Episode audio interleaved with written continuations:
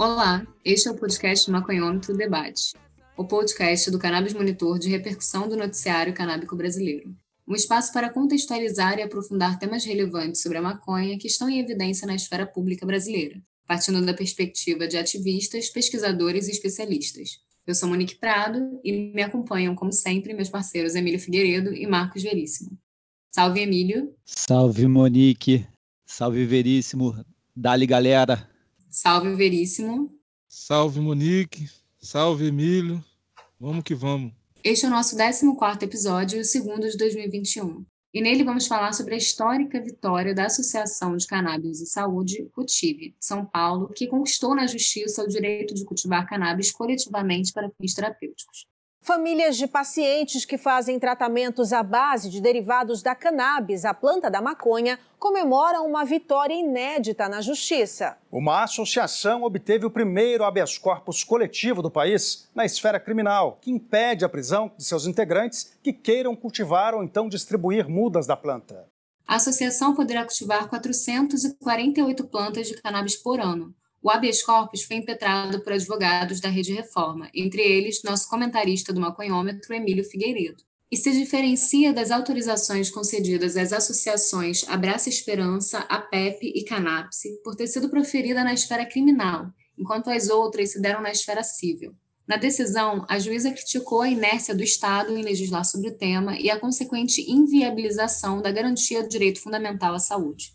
E para contextualizar todo o processo dessa vitória histórica do ativismo canábico brasileiro, contamos com a presença muito especial da Cidinha Carvalho, presidente da Associação Cultive. Cidinha é ativista antiproibicionista e feminista e é mãe da jovem Clária, que é paciente de cannabis medicinal para o tratamento da síndrome de Dravet. Olá, Cidinha, seja muito bem-vinda ao Maconhômetro e desde já parabéns por essa vitória histórica do ativismo antiproibicionista e do associativismo canábico brasileiro. Oi, Monique, feliz em estar com vocês todos aqui hoje, falando sobre essa vitória, esse trabalho incrível da, da reforma com a Cultive. Bom, temos aqui então a presidente da CUTIV, a Cidinha, e um dos advogados da Rede Reforma envolvidos na elaboração do pedido de habeas corpus coletivo na Justiça, o Emílio. Bom, Cidinha e Emílio, agora eu gostaria de ouvir de vocês como ocorreu esse processo, a construção do pedido, as estratégias elaboradas e também a receptividade da decisão entre os associados e os advogados envolvidos. E, Veríssimo, quais você acredita que serão os impactos mais imediatos dessa decisão? É, realmente, Ricardo, Emílio falaram até que eu briguei com eles, né, para fazer para fazer esse habeas corpus. Como de fato foi, mas não por má vontade deles, ao contrário, eu mesma que estava com pressa. E assim, é, você sabe que todo o processo para a gente poder fazer isso, nós é, juntamos os documentos de todos os pacientes. Na verdade, não foram de todos os pacientes, nós pegamos, é, nós queríamos realmente é, incluir todos os pacientes, mas nós acabamos pegando uh, os pacientes que tinham os documentos completos, né? E, e nós, é, que na verdade deu em torno de 21 pacientes, e realmente fizemos um, um trabalho, um trabalho bem árduo, é, selecionando todos esses documentos para levar até a, a, reforma. Na verdade, assim, nós já queríamos realmente, já faz tempo, entrar com esse recurso do, de ter algum um, um direito de cultivar, até mesmo porque cada vez mais pacientes vêm chegando até nós sem acesso nenhum e muitas vezes sem conhecimento nenhum e a gente acaba sendo limitado até mesmo pela falta de legalidade né, no que a gente fazia, porque a CUTIB ela já fazia um trabalho de levar informação para o paciente, para profissionais da saúde, e cada vez mais pacientes nos procurando. E o excedente da minha filha eu acabava doando para esses pacientes, e eu procurava realmente dar continuidade nisso. Tanto é que o próprio Emílio até falou isso para a juíza, que nós estávamos atuando dessa forma na ilegalidade. Né? E não tinha como a gente poder eh, ver o sofrimento e realmente negar esse acesso para o paciente. Né? E a maioria dos pacientes da CUTIV são realmente pessoas que realmente não têm acesso e muitas que não tinham acesso nem à informação. Então, nós queríamos realmente, embora tenha sido apenas 21 pacientes, nós queríamos dar realmente esse, esse pontapé, sabe? Essa iniciativa para que a gente pudesse é, ter hoje muito mais condições de, com segurança e na legalidade, para a gente poder avançar nisso aos poucos. Então, assim, é uma necessidade de todos, né, de todos que necessitam da cannabis. E nós pensamos, vamos criar força e vamos atrás disso, vamos levantar todos os documentos que necessitam e, e a reforma está com a gente. E a reforma fez um trabalho brilhante.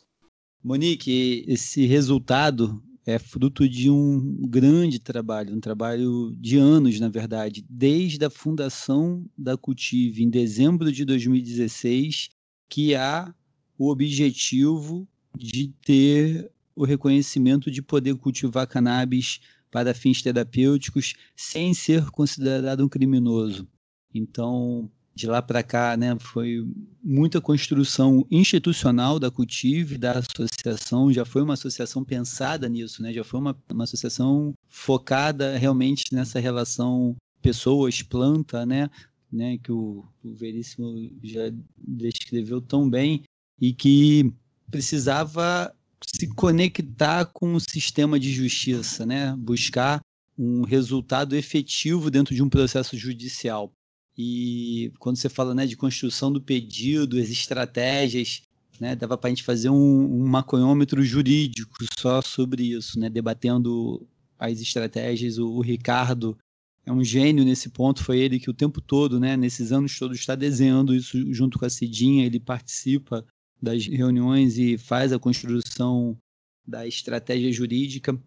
Então, houve um, um acúmulo de meses, né, de anos, mas de meses para chegar até esse resultado. Eu acho que isso é uma informação muito importante para outras associações e para os pacientes, né, e as pessoas que usam cannabis em geral se informarem. Né? Não foi um trabalho, não foi em, em três semanas, em um mês ou em dois meses que a Cultive chegou a esse resultado, né? É um resultado de anos de trabalho, de, de anos de busca de parcerias institucionais.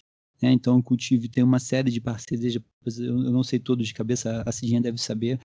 E essa construção, quando a gente fala da reforma, né, dos advogados, também foi uma construção muito bonita, porque ela foi idealizada pelo Ricardo, né, a estratégia, mas ela foi capitaneada pela Gabriela Arima, que fez toda a interlocução junto com a Cidinha e com o Giordano, que é o advogado da associação, né, o advogado que fica ali mais no cotidiano da associação e um super parceiro também. Então a Gabriela, o Giordano pegam a tese em abstrato do Ricardo e dão uma contextualizada a partir dos documentos que a associação juntou e depois então a Marcela faz a revisão, né, pega esse, esse texto e dá um, realmente uma, um olhar pragmático de como incidir no Poder Judiciário de forma efetiva.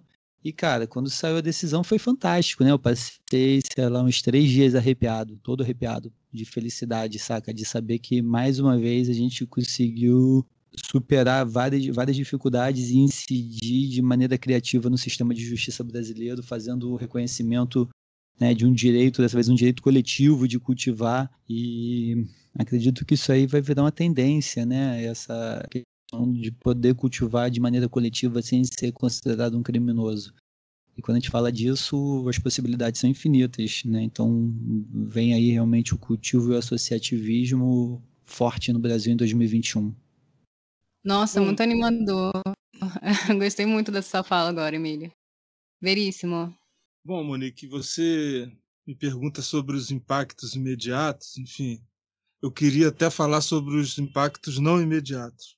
Que o impacto imediato, assim, é, é uma onda de felicidade que a gente está passando, né? Sobretudo no momento que a gente tem tanta notícia ruim, saber de uma coisa como essa é o, o impacto imediato principal é a gente ficar feliz e arrepiado, como o Emílio descreveu. Mas eu queria até falar um pouco dos impactos não imediatos, né? que é trazer para essas demandas, para essas causas todas, toda uma, uma possibilidade de debate na legalidade.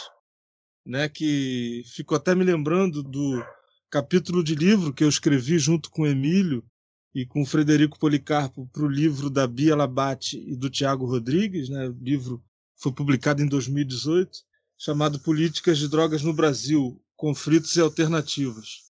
E o que me chama mais atenção né, é que naquela época a gente fez um resgate da história, de todo quando começou toda essa profusão de saberes sobre essas imensas potencialidades terapêuticas da maconha, e a gente fez um resgate histórico e pegou lá, né? Viu que isso começou no contexto dos Estados Unidos, em que alguns estados começaram a tratar de maneira mais liberal a circulação da maconha. E isso propiciou que os pais da Charlotte Fige tivessem acesso não só à informação, mas também à planta para poder fazer os experimentos. Então, assim, eu, eu prefiro até quebrar um pouco o roteiro e falar desses impactos que são não imediatos, né? Com o tempo, né? E uma esfera em que o saber e a planta vão poder circular dentro de uma determinada previsibilidade é o que permite que os saberes possam ser trocados e, enfim, que se faça justiça pelo tratamento, enfim, e que a pauta avance. Perfeito, Veríssimo. Acho que é muito melhor mesmo quando as coisas acontecem de forma mais espontânea. Cidinha, é, você pode nos falar um pouco mais sobre os motivos que fizeram você se envolver com a luta pela regulamentação da maconha para fins terapêuticos? Em seguida, nos conte um pouco mais sobre detalhes da Cultive que poucas pessoas conhecem e que você acha que é interessante de apresentar para pessoas que não entendem muito bem sobre como funciona uma associação de pacientes e tudo mais. Bem, é, eu não era diferente como tantos outros que também na época tinha preconceito com a maconha. E a Clária, minha filha, tem síndrome de Dravet, uma epilepsia severa com risco de morte súbita, e eu já estava no, numa situação que, desde os cinco meses e meio, minha filha começou a convulsionar e, e desde sempre já comecei a vasculhar na internet tudo que pudesse é, ajudar a minha filha de alguma forma. E em 2013, quando eu Conheci o caso da Charlotte Fige, como o Veríssimo citou, a Charlotte com a mesma síndrome da minha filha, eu fiquei, fiquei pasma de ver a melhora dela depois do uso da maconha.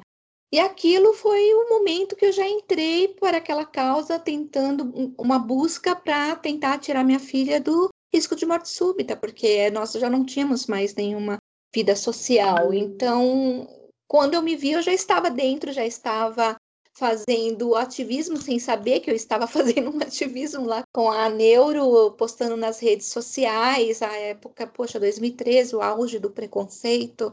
Então, você imagine no, no, em 2013 você postando no Facebook e as pessoas saindo da sua página e falando coisas horrorosas.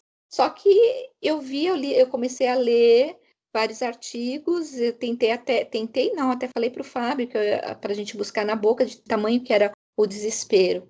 E quando eu me vi, eu já estava realmente é, dentro de uma luta que é, a gente, é claro que a minha, eu entrei nessa causa pela dor.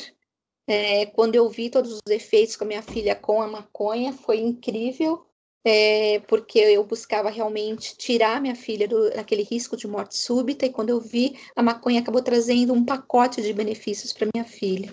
E aí eu fiquei perplexa de ver que logo, além de diminuir a quantidade de crises, a minha filha já tem a melhor, a começar a ter sudorese depois de quatro meses usando óleo, e para mim isso foi um efeito rápido, até mais rápido ainda na diminuição da, da quantidade de crises, e também nas características da crise que foram mudando.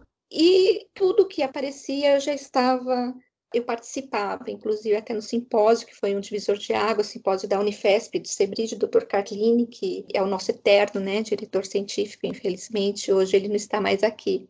E é uma das pessoas que sempre quis o cultivo e falava nem que a gente cultive sem autorização nenhuma, mas nós vamos cultivar.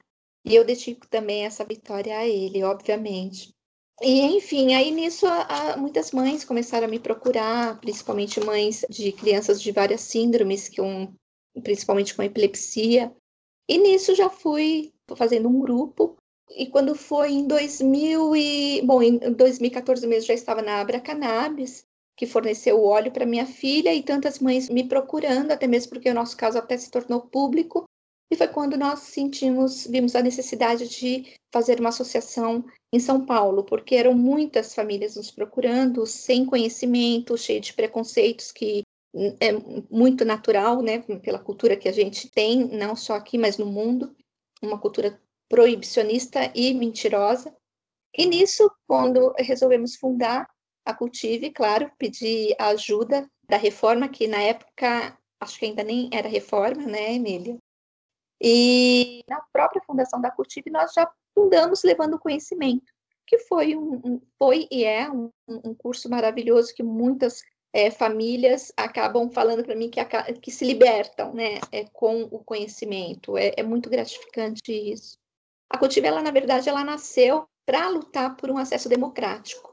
E a ideia da Cultive é realmente levar a informação, é levar o, as boas práticas, né? É, a Cultive hoje já começou disseminando a informação. Nós damos um curso de dois dias, levando a informação na parte jurídica, na parte médica, na parte de cultivo, na parte de redução de danos, na parte da guerra às drogas, porque nós fazemos questão de realmente levar uma mãe que perdeu um filho para a guerra às drogas, para não ter essa divisão que existe também no ativismo, né? Porque a maconha ela é uma só, o que existe é a variedade dela. Né? Então, ela faz bem para alguns, para muitos, na verdade. Né? E o que diferencia é, dela é a variedade que tem, é a quantidade de canabinoides que para um se dá melhor com uma cepa, outros dá com outra cepa, assim como a minha, como a minha filha, que teve um, um grande resultado com a Harlet Sul. Hoje a minha filha está tomando Dinamed e de repente eu posso encontrar uma outra cepa que dê melhor resultado ainda para minha filha.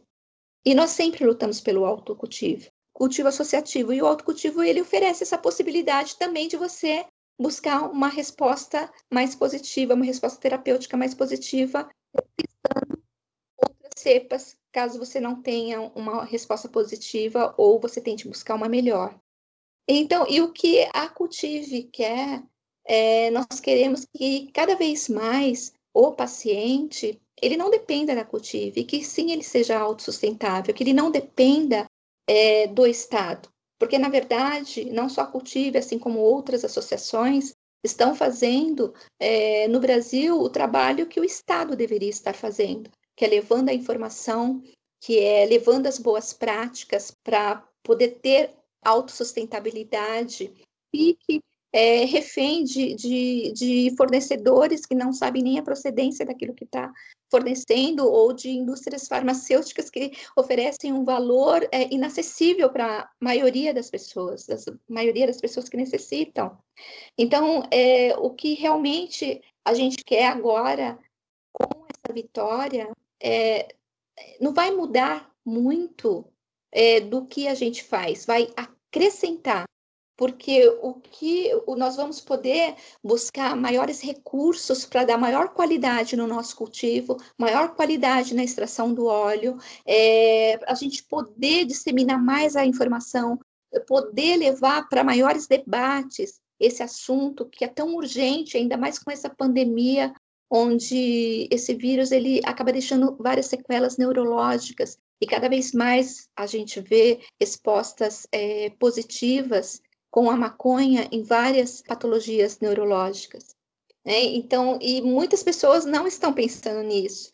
Agora que está começando a abordar até mesmo essas, essas sequelas de pacientes com Covid, que além das sequelas que deixa, também imagine quase estamos caminhando aí para 300 mil mortos. Vocês imaginem a sequela psicológica e emocional que deixa nas famílias também. Né? E, a, e a cannabis ela tem esse poder também da parte neurológica, da parte de, de depressão, da parte psíquica. Eu mesma sou uma paciente da cannabis que eu deixei de usar Rivotril para usar o óleo. Eu uso o óleo para dormir, eu tenho uma resposta maravilhosa quanto a isso. O Rivotril realmente me fazia muito mal em questão do dia seguinte, né? Durante o dia ele não me deixava ser eu mesma.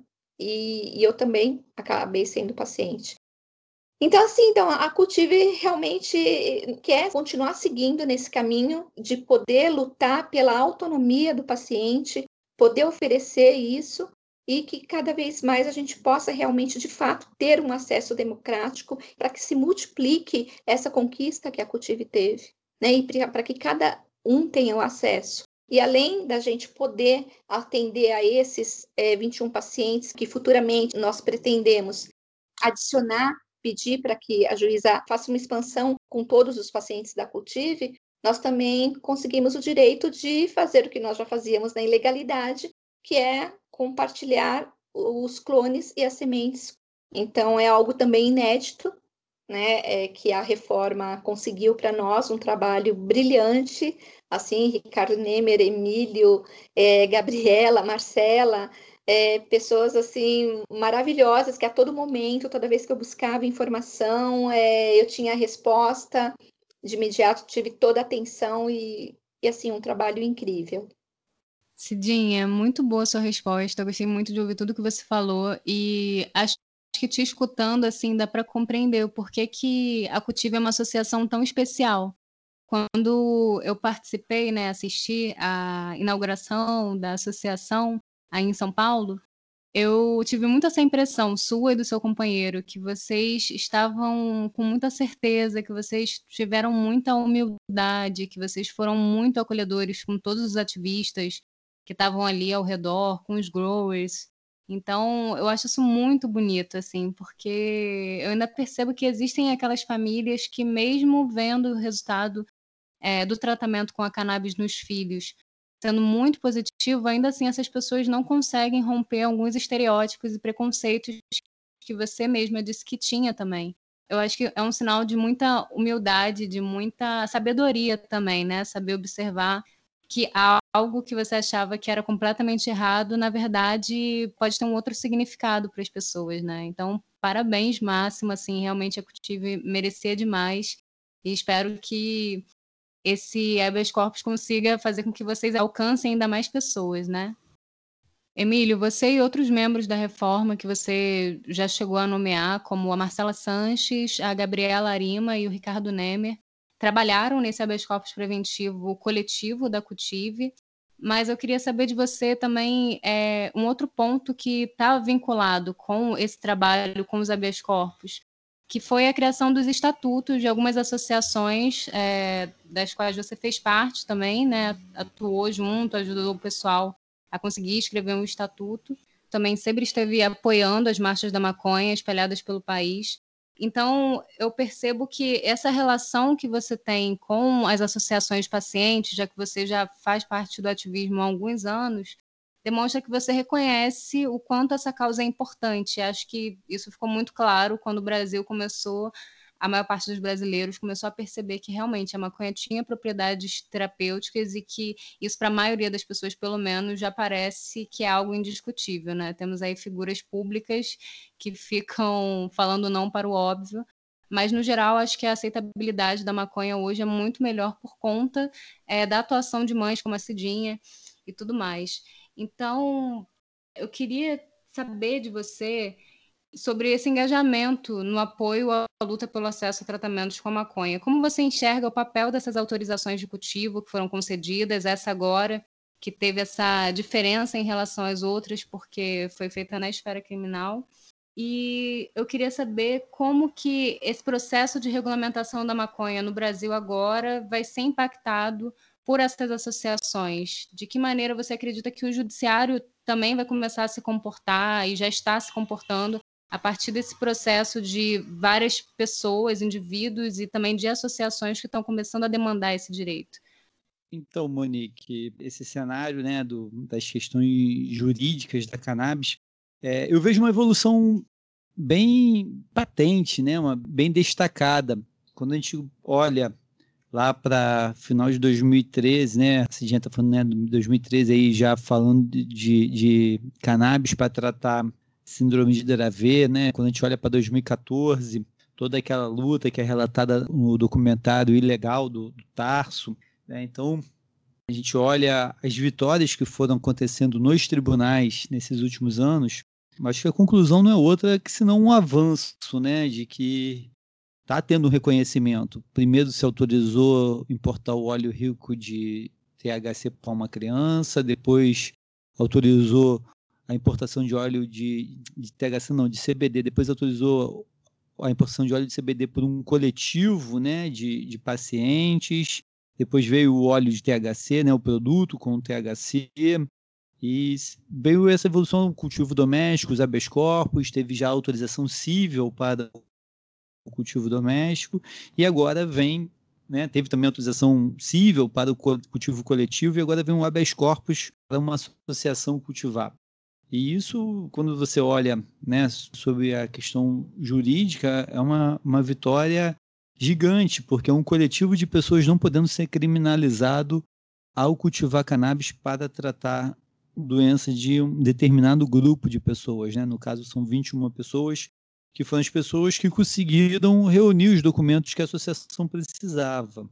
É, eu acho que né, um, ponto importante é que em nenhum momento a gente buscou quantidade, né? Assim, a gente quis realmente ter um grupo com uma documentação robusta, uma documentação consistente que desse chance de a gente fazer uma narrativa realmente coerente convincente para o magistrado. Né? A gente mostrou para a magistrada que julgou que a Cultive tinha o direito de ter um habeas corpus não ser confundida com, como criminosos ao cultivar cannabis e tratar seus pacientes. Né? Isso aí a gente eleva a questão a um novo patamar, né? um outro nível de, de debate. Né? Então já é possível um coletivo não ser criminalizado ao cultivar cannabis no Brasil. E isso espero que venha juntamente com outras decisões envolvendo associações a impactar realmente a regulamentação, né? a mostrar que as associações são entes totalmente capazes e eficientes para prover a cannabis no Brasil. Né? A gente não precisa cair no monopólio das relações comerciais. As relações associativas também são suficientes para é, tratar as pessoas né, que precisam da cannabis como ferramenta terapêutica. Então, acredito que até o fim de 2021 a gente tenha outra decisão semelhante a essa, pelo menos mais uma, né, pelo que eu estou sabendo aí em termos de judicialização. Essa, acredito que nos próximos anos, assim como os habeas corpus, foi a primeira de muitas decisões reconhecendo que as associações podem cultivar para os seus associados sem serem confundidas com organizações criminosas. Perfeito, Emílio.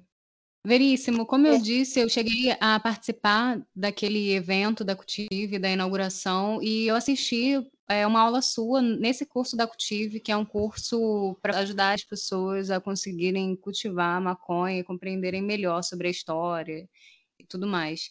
E bom, eu queria saber, a partir dessa sua experiência e de tudo que você vem observando eh, até mesmo para suas pesquisas. Queria saber como você acredita que essa conquista tem relação com esse tipo de trabalho de educação e conscientização que a Associação Cultive desenvolve. Obrigado pela pergunta, né? Que eu acho que isso tem uma relação direta com a minha pesquisa lá no doutorado e tal, né? Que o campo que eu fiz, né?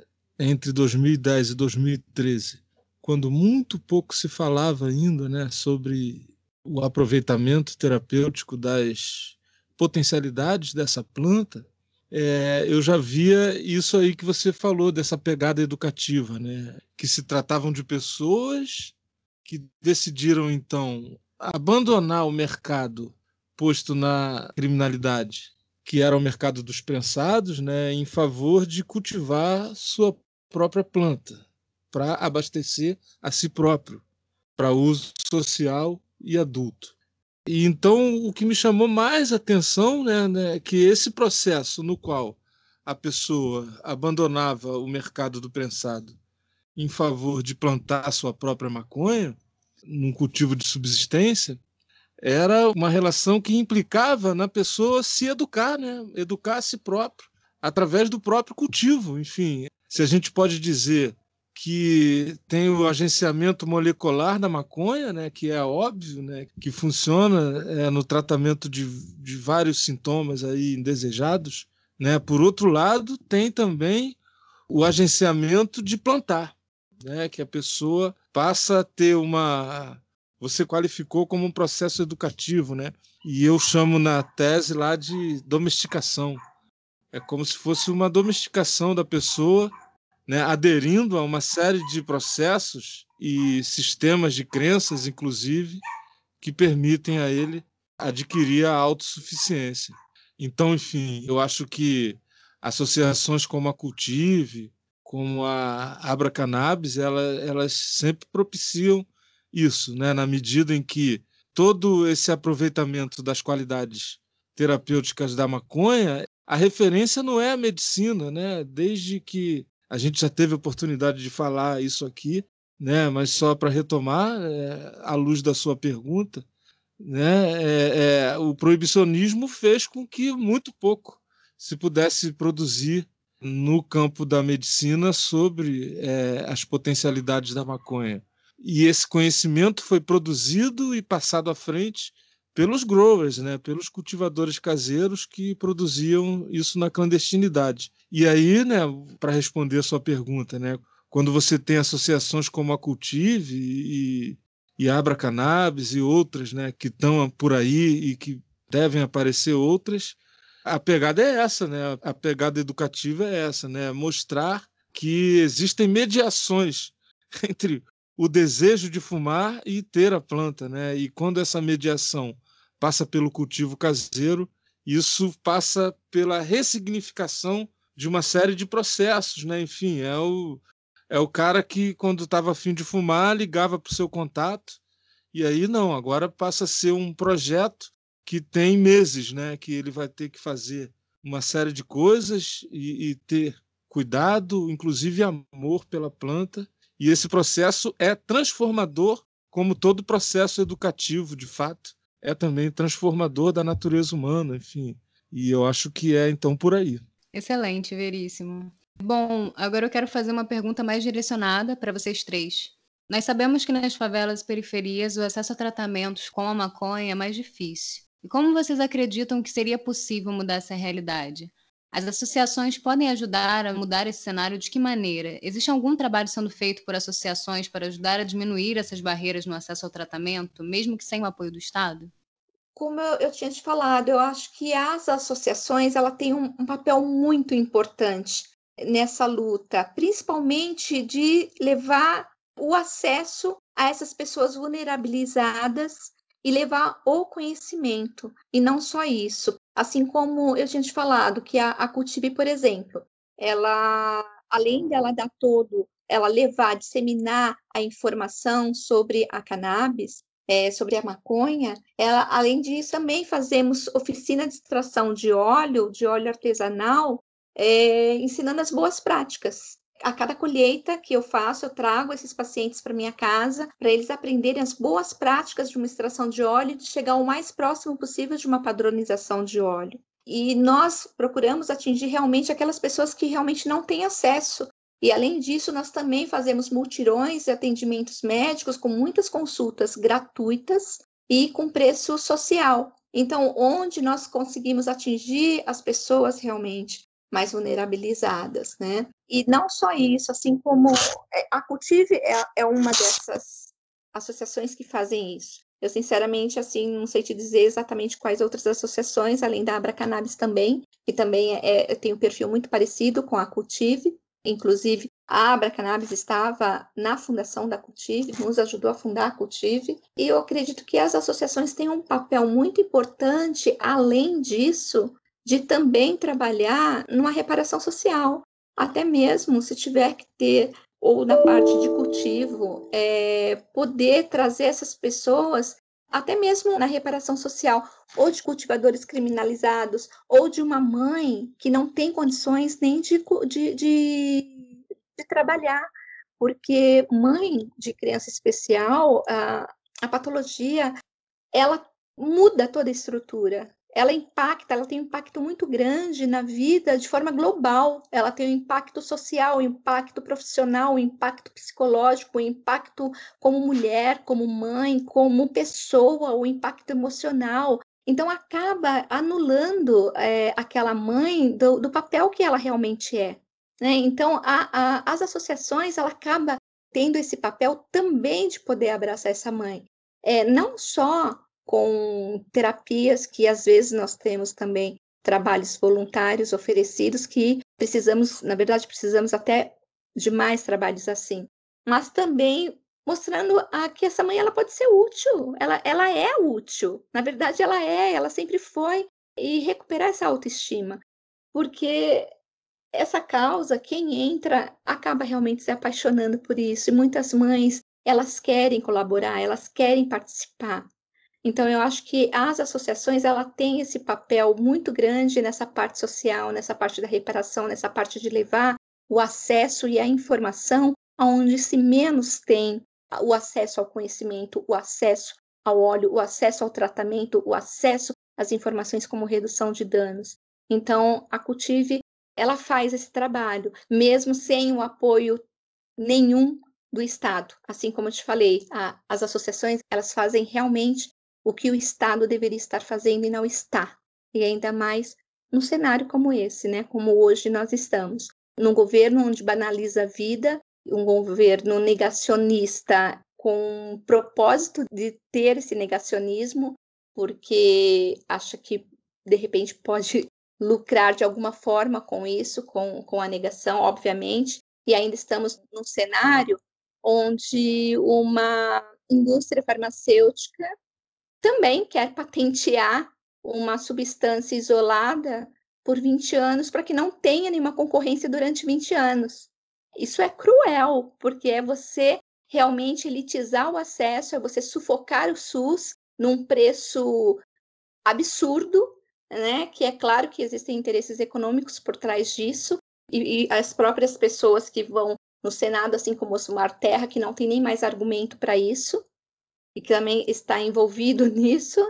Então, assim, então cada vez mais realmente tem que nascer cada vez mais associações é que tenham realmente um perfil social e que realmente olhem para aquelas pessoas que realmente são vulnerabilizadas. E é isso que a gente quer atingir. É, por exemplo, na minha casa, é, é, muito difícil ter um final de semana que não venha paciente. Ou vem paciente para pegar óleo, ou vem pra, paciente para aprender a cultivar, ou vem paciente para pegar clone. Enfim, é, é, é, muito difícil. Então, assim, o nosso ativismo ele não é só enquanto a gente está no curso, o nosso ativismo não é só enquanto a gente está fazendo óleo, o nosso ativismo ele é a todo momento. Ele é, é no meu trabalho que eu, eu, levo a informação, é com alguém que eu vejo que está sofrendo, que, por incrível que pareça, por mais que tenha tido noticiários, ainda assim também ainda tem muitas pessoas que ainda não sabem desse efeito terapêutico da cannabis. Eu mesma percebo isso no meu trabalho. Então, é assim, é a gente disseminar a informação e desmistificando é, esse preconceito, essas coisas tão negativas que existem formado por uma cultura de interesses, na verdade. Então, a associação ela tem um papel fundamental em tudo isso. É um papel muito amplo, é um papel de disseminar a verdade, é um papel de você levar o acesso ao óleo, é um papel de levar o acesso à informação, é um papel de inclusão, é um papel de você transformador é, de pessoas, um papel de você levantar a autoestima, porque quando você leva um alívio para uma pessoa, a autoestima ela vem. Então, o alívio, seja ele qual for, ou seja para um sono, ou seja para um estresse, ou seja para um caso de risco de morte, ele é inquestionável. Então, as associações ela têm esse papel. Excelente, Cidinha. Acho que um ponto que não é muito discutido, que você trouxe muito bem, é sobre o poder do coletivo, né? Tipo, quando você diz que várias mães estão recuperando a autoestima, que as pessoas estão se envolvendo, e acho que esse apoio no coletivo é muito grande, especialmente para pessoas que estão com problemas de saúde, para os familiares que sofrem vendo seus filhos, seus parentes sofrendo com uma doença. Então, acho que esse papel do coletivo é muito importante. A sua fala trouxe muito bem isso. E também é muito importante a gente destacar o quanto que realmente é cruel. Acho que você usou a palavra muito certa. Se refere ao que está acontecendo agora com essa tentativa de monopólio da empresa Prate Dona Duzi. Isso é muito problemático e é muito cruel, algo que desde 2014, 2015, os ativistas já vinham problematizando, né, e que permanece sendo uma questão. Então, é realmente uma coisa que precisamos lutar, né, para que o acesso realmente seja democrático e não permaneça sendo elitizado, né? Mas então podem prosseguir. Veríssimo, você pode começar? Posso sim, Monique. E aí, né, você chama atenção para essa questão dessa clivagem, né, de, de direitos que existe aqui, né, no Rio de Janeiro, no Brasil. E aí eu fico me lembrando justamente da sua dissertação, Monique. Para quem não sabe, prezados ouvintes, né, nossa âncora, Monique Prado, tem uma dissertação de mestrado defendida no programa de pós-graduação em Sociologia e Direito da Universidade Federal Fluminense, intitulada Movimento Antiproibicionista e Confronto Político: A Marcha das Favelas pela Legalização das Drogas. E aí ela tem, né, é, é, enfim, me chama muita atenção, né, tive a oportunidade de estar na banca desse trabalho da Monique, inclusive, né, me chamou muita atenção um depoimento de um jovem morador de uma favela, né, e que ele dizia, né, da diferença de morrer a prazo e morrer na hora, né, é, enfim, não estou me lembrando exatamente do termo que ele emprega, né, mas era assim, é, é, enquanto você via, né, os ativistas, homens feitos e tal, dizerem que caíram para o ativismo justamente porque não queriam ficar sentado no sofá vendo novela, né? E estar sentado no sofá significava para essas pessoas, né, estar tá perdendo o bonde da história. Para o rapaz da favela, estar sentado no sofá é estar no lugar em que ele pode receber um tiro de bala perdida ou não tão perdido assim. Então tem essa clivagem, né? É, essa clivagem e toda uma dívida histórica, né, que tem que ser feito com camadas da sociedade que sempre foram desfavorecidas nessa realidade brasileira em que direitos se confundem com privilégios. E eu acho que, é, até tomando como base a dissertação da Monique Prado, né, eu fico pensando que essa entrada da questão terapêutica no ativismo canábico mudou tudo. Né? Emílio também pode falar sobre isso, né? Mudou a configuração da própria marcha da maconha, né? Os atores, né? É, nos últimos anos chegaram não só os pacientes terapêuticos da maconha e seus familiares, mas também diversas representações dessas pessoas que estão alijadas, né? Do, do que a sociedade tem de melhor, né? Enfim. E eu acho que, então, respondendo a sua pergunta, né? Eu creio que esses movimentos, todos eles favorecem sim que possa se pensar também naqueles é, que nunca ninguém pensou, né? que são essas pessoas que sofrem cotidianamente é, a parte mais cruel desse tipo de controle né, sobre os mercados da droga, né, no qual né, a gente nunca pode deixar de dizer que tem agentes do Estado envolvidos, né, na própria circulação clandestina que acontece na droga e é, é, são eles que não se interessam que isso mude, né? É justamente quem mais lucra com esse estado de coisas no qual a gente verifica hoje, contemporaneamente, é justamente quem não quer que mude. Então eu acho que toda essa mudança, essa circulação de saberes, né, o, o jovem da periferia indo para a marcha da maconha, em Ipanema e depois se organizando para fazer a marcha na própria periferia, enfim, isso é um ganho inestimável, a meu ver. E, e, e tem a ver com isso, com essa clivagem que já está dada que você, Monique, tão brilhantemente sobre retratar na sua dissertação. Ah, obrigada pela lembrança, Veríssimo. Muito bom. Realmente, é, acho que é aquela dissertação aborda muito, assim, vários desses problemas que acabam também olhados por um certo ângulo, sendo muito semelhantes aos das mães que estão lutando pelos filhos que precisam fazer uso de algum medicamento à base da maconha, né? Só que por uma outra ótica, o Estado acaba sendo é muito cruel para os dois lados, né? Mas claro que muito mais para quem está na favela, na periferia e é negro, assim. Mas nos dois casos, o Estado está realmente é, se omitindo de fazer algo, né? Então, vamos lá, Emílio? Monique, eu acho assim que a gente ainda está muito longe do ideal, né? Eu acho que quando a gente fala de favela e periferia, a questão da cannabis ainda tem né, como um tom hegemônico o tom da guerra, o tom do sofrimento, o tom do uso problemático.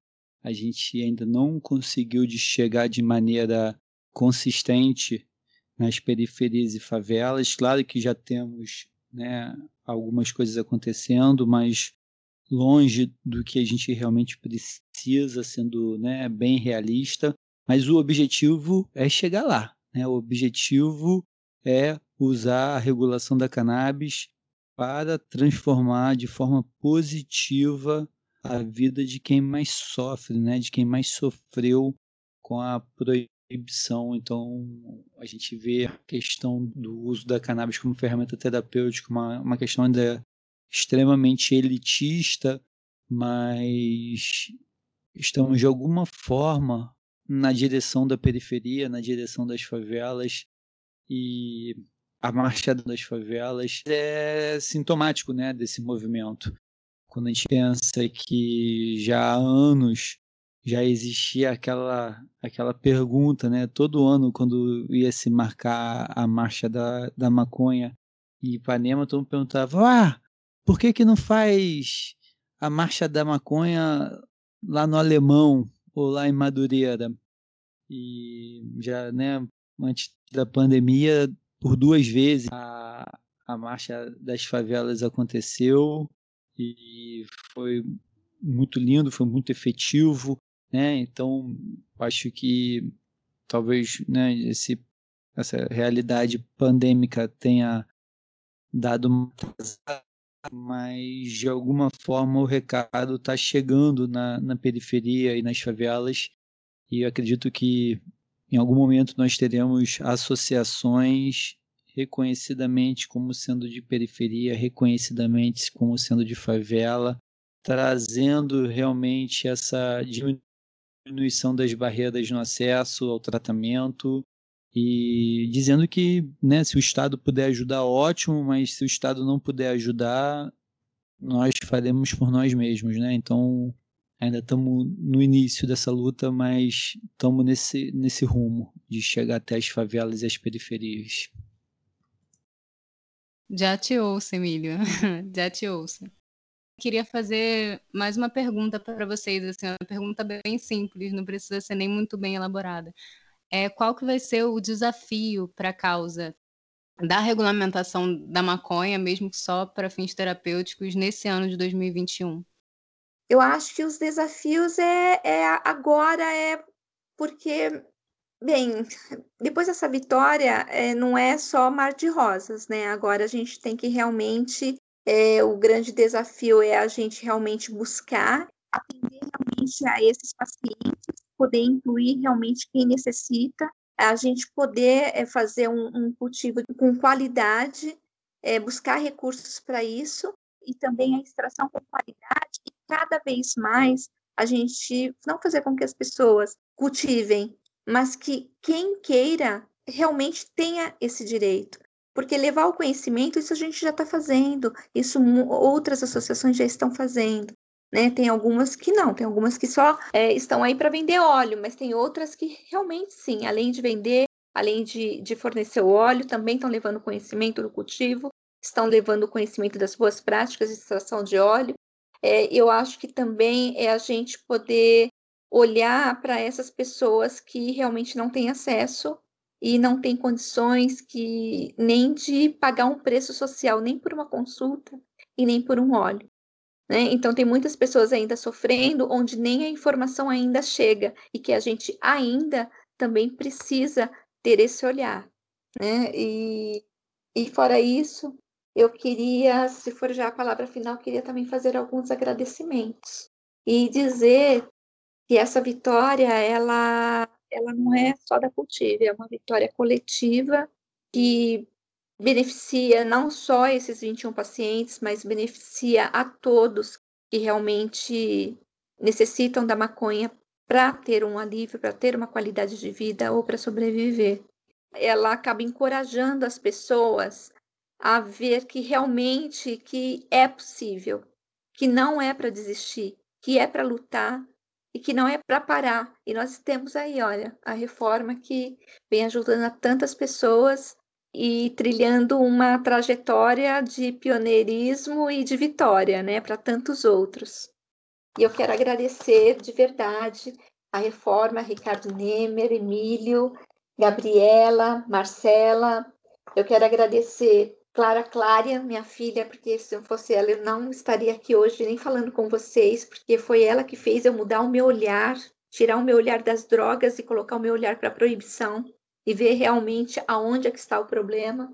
Eu quero agradecer ao Fábio, meu marido, que sempre esteve comigo nesse, nesse caminho, sabe? Por mais que às vezes ele estranhasse, ao meu filho, que sempre me deu força, ao doutor Carline, que sempre no hospital, lá internado, ele fazia as reuniões dentro de um quarto de hospital, a Solange Napo, ao Renato Fileve, a Janaína, ao Jordano, a Renata, ao Ney Nascimento, ao Paulo Faria, do Instituto Faroeste, ao Danilo, ao Vinícius, ao Denis Oates, ao Fabiano, ao Diogo. Agradecer a Abra Cannabis, que doou o óleo para minha filha durante três anos, trazendo toda essa qualidade de vida para ela e o que permitiu que eu trilhasse essa trajetória com a Cultive e hoje que eu pudesse estar aqui com vocês. É, não posso deixar de agradecer ao Grow Room, que foi onde o Fábio aprendeu realmente a cultivar.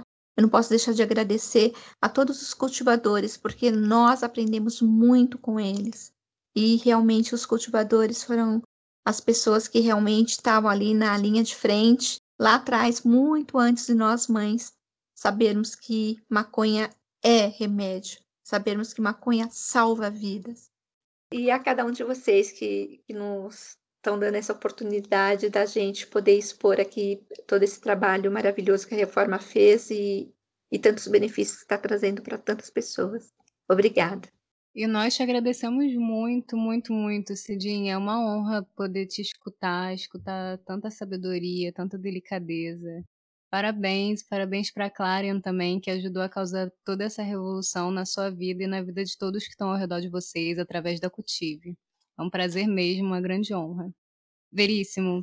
É, bom, eu acho que o, o desafio né, é o desafio de é, não perder a possibilidade do encontro, né? porque todo esse saber, né, como eu disse, é, eu aprendi na etnografia, né, que era justamente o encontro dos cultivadores que propiciou a produção desse saber reflexivo e, e, e eficiente sobre a planta que proporcionou é, toda essa gama de terapias. Então, assim, é, e esses encontros eram presenciais, né? É, enfim, e a gente está passando por um período de restrições das presencialidades, por assim dizer, então, acho que o desafio é manter, né, enfim, com os mecanismos que a gente tenha, né, até o momento que a gente possa se encontrar para poder é, experimentar e classificar, né, que foi o que propiciou todo esse conhecimento né, que a gente tem. Outro dia, né, conversava com o Pedro Zaru, da Abra Cannabis, né, e ele se lembrava que é, na, nas vésperas do endurecimento mesmo das necessárias medidas de confinamento. Para enfrentar o problema da pandemia, teve a festa de aniversário da Abra Cannabis, que foi lá em Botafogo, na Zion. E aí o, o Pedro estava lembrando, né? E alguém falou que foi como se fosse o último baile da Ilha Fiscal, né? Que, que a gente pôde se encontrar e se ver e ter as rodas de fumo, né? Que é, é uma coisa que pouca gente pensa, né? Talvez não vejo tanta gente comentar o fato de que com a pandemia o, o hábito de compartilhar um baseado se tornou uma coisa é, bastante temerária, por assim dizer.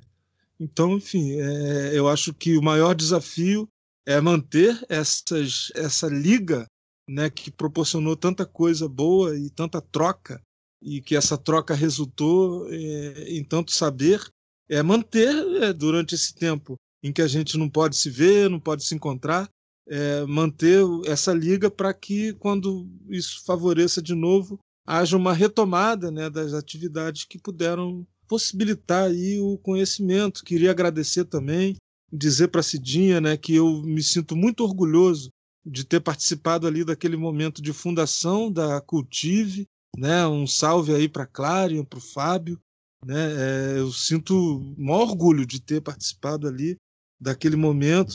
Me lembro também numa outra vez que teve também é, um evento da Cultive que participou o professor Carline, né? Foi muito emocionante também aquele dia. E, e é isso, eu acho que é, é esperar para a gente poder se encontrar de novo e poder é, dar continuidade ao trabalho, que é um trabalho lindíssimo, que eu acho que a gente só tem a se orgulhar de ter participado. É esse o sentimento que eu tenho. Enfim, é isso. Você foi falando, Veríssimo, e me veio uma vontade tão grande de ver vocês. Realmente faz muita diferença, assim, tanto para todos os coletivos, né, não só relacionados com a luta pela regulamentação da maconha, mas tantos outros que estão engajados em diferentes lutas para tentar fazer a nossa sociedade evoluir um pouquinho, né? E realmente faz muita falta, né? Mas estar aqui com vocês, de certa forma, supre um pouquinho essa necessidade. É isso. Obrigada, Veríssimo. E Emílio. É, Monique, eu acho que o desafio de 2021 vai ser realmente consolidar o associativismo como um player né, nesse mercado regulado de cannabis. E isso tá, talvez esteja acontecendo de uma maneira muito inesperada, né? Quando os analistas e os os observadores, né, de como o mercado se organiza, não contavam, né? Eu acho que o, o discurso óbvio é o discurso da prateleira da farmácia, é o discurso da atividade empresarial tão somente voltada para a distribuição de lucros. Então, é, o associativismo veio aí nos últimos anos, né, correndo pela rabeira e acho que talvez o desafio seja realmente tomar o protagonismo e fazer acontecer a regulação da cannabis, né, a regulação social da cannabis no Brasil. Eu vejo essa vitória da, da Cultive como mais um, um, forte passo, um grande passo nessa direção, né, onde o, o associativismo sai, né, do, a, a Cultive não tem que se submeter à Anvisa, a Cultive não tem que se submeter ao mapa, a Cultive tão somente é, precisa ter uma conduta de acordo com a decisão judicial. Então, isso dá uma liberdade muito grande a partir do momento que não tem que cumprir uma norma administrativa da Anvisa, né? reconhece o direito constitucional da autonomia da associação, da, da liberdade de se associar, né? onde que os próprios associados são os maiores fiscais da atividade associativa né? Ninguém vai fazer uma associação para prejudicar a própria saúde. Então, creio que esse vai ser o desafio. Realmente começamos bem nesse sentido, né, de encarar esse desafio com essa decisão da Cultive, mostrando que uma associação merece ter toda a liberdade para cultivar e preparar o remédio para os seus associados sem qualquer risco de ser confundida com uma organização criminosa. E na esteira dessa, dessa vitória já estão vindo né, outros passos bem, bem importantes. Hoje eu soube de uma associação que se reuniu com o Ministério Público Estadual e teve uma posição ótima perante né, o órgão que acusa as pessoas de cometer ilícitos então, a gente está seguindo nessa evolução aí do associativismo como um marco, né, como um parâmetro nessa regulação do mercado, né, nessa organização do mercado e nunca canso de me dizer que quando a gente fala em associativismo, nós estamos falando em troca, em dádiva, em compaixão, em empatia, em altruísmo, né, em coisas extremamente humanas que estão acima de qualquer outra coisa. Perfeito, Emília. Acho que você definiu muito bem o que, que é essa luta, né? o que, que são as associações e no porquê é tão importante que todo o movimento antiproibicionista se junte em torno disso. Essa causa é muito grande, é muito importante, é uma causa pela vida. E realmente, eu acho que uma das palavras de ordem realmente tem que ser a liberdade, mas não só a liberdade, o amor, a saúde. Todo mundo tem que ter direito.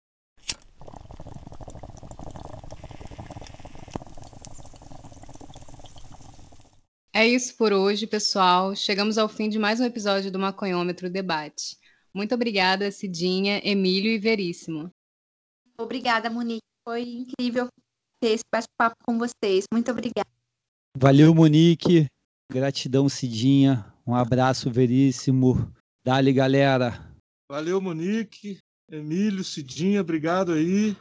E a todos os ouvintes, um grande abraço. E para ficar por dentro das notícias canábicas circulando no Brasil, acompanhe o Cannabis Monitor na web e no Instagram.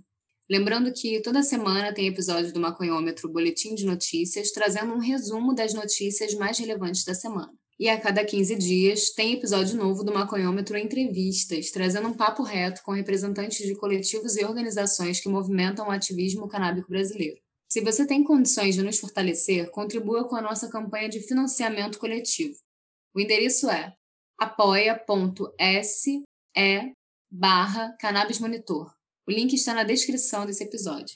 Para mais informações, acesse cannabismonitor.com.br. Este episódio foi gravado remotamente e contou com a minha apresentação, Monique Prado, comentários de Emílio Figueiredo e Marcos Veríssimo e participação de Cidinha Carvalho.